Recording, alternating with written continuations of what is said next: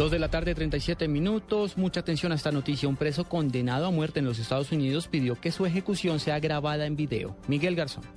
El condenado, cuya ejecución está prevista para el 21 de mayo en Missouri, Estados Unidos, pidió que haya cámaras para grabar el momento de la aplicación de la inyección letal. Sus abogados explicaron que la decisión se tomó para que la cinta pueda usarse como prueba en la demanda que el reo mantiene contra el Estado. El preso tiene un defecto congénito que provoca malformaciones en los vasos sanguíneos en su cabeza, cara y garganta que le causan hemorragias. Por eso sus defensores consideran que debido a estas malformaciones, los fármacos de la inyección letal podrían no circular bien por las venas del preso y provocarle dolor, lo que iría contra el mandato constitucional que prohíbe los castigos crueles.